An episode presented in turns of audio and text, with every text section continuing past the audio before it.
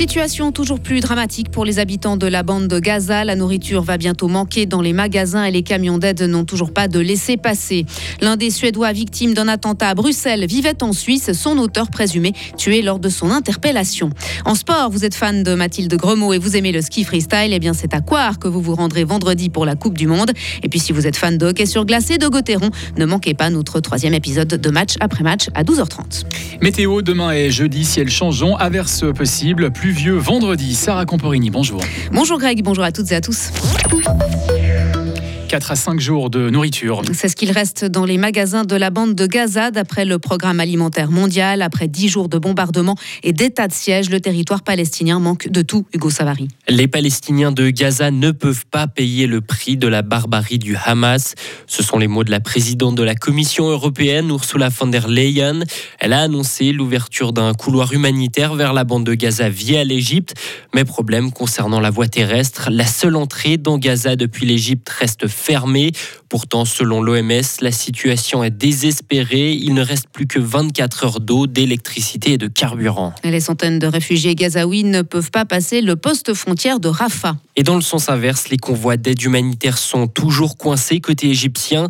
Des cargaisons sont arrivées ces derniers jours par avion de différents pays et organisations internationales. Et de leur côté, les États-Unis ont appelé l'Égypte à laisser passer les Américains présents dans la bande de Gaza, ce que le pays refuse tant que l'aide humanitaire ne peut pas rentrer dans le territoire. En résumé, pour débloquer la situation, il faut un accord entre Israël et l'Égypte. Et depuis le début de la riposte israélienne, les frappes ont fait près de 2750 morts à Gaza et plus de 9700 blessés. Côté israélien, le bilan se monte à plus de 1400 morts. L'auteur euh, présumé de l'attentat mené euh, hier soir à Bruxelles est mort euh, ce matin au cours de son interpellation. La police a dû ouvrir le feu sur le suspect pour l'intercepter. L'homme est soupçonné d'avoir tué deux Suédois, supporters de leur équipe nationale de football qui affrontait la Belgique lundi. L'une des victimes vivait en Suisse, selon le département fédéral des affaires étrangères. Le DFAE ne donne pas d'informations supplémentaires sur son identité pour des raisons de protection de la personnalité.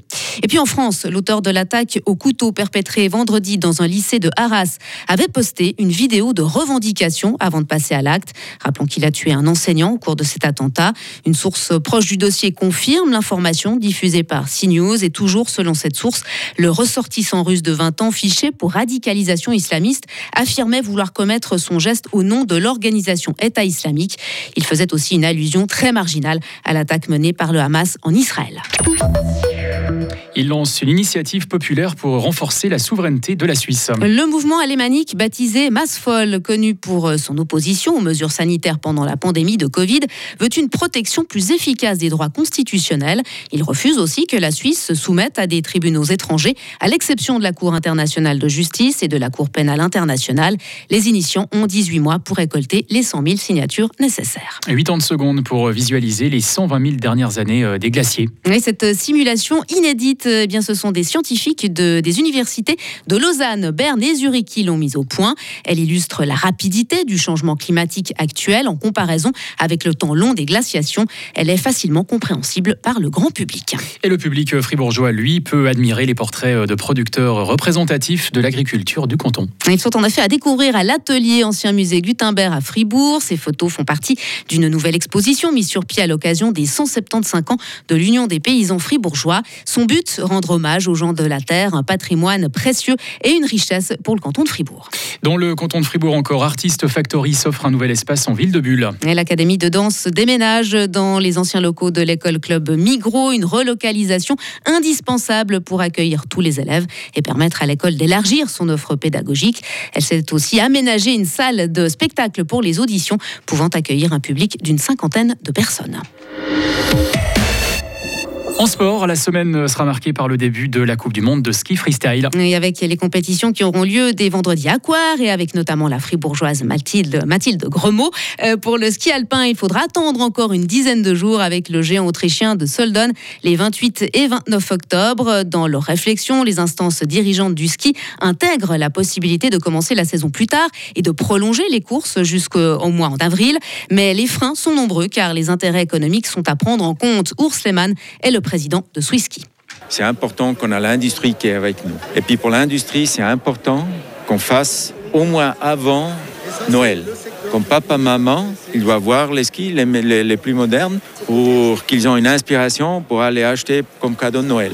C'est pour ça qu'on ne peut pas trop attendre aussi. D'autre côté, on voit bien si vous allez skier au mois d'avril sur les pistes, vous êtes seul. Hein? Cran bleu, bonnes conditions, mais vous êtes toute seule.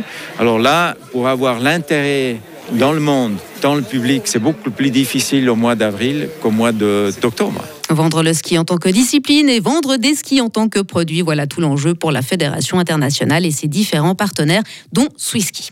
Et place aujourd'hui au troisième épisode de notre émission Match après match. Une émission consacrée au hockey sur glace, notamment à Fribourg-Gotteron. Et aujourd'hui, on s'intéresse au bon début de saison des Dragons avec Pierre Chouvet, journaliste à la Liberté.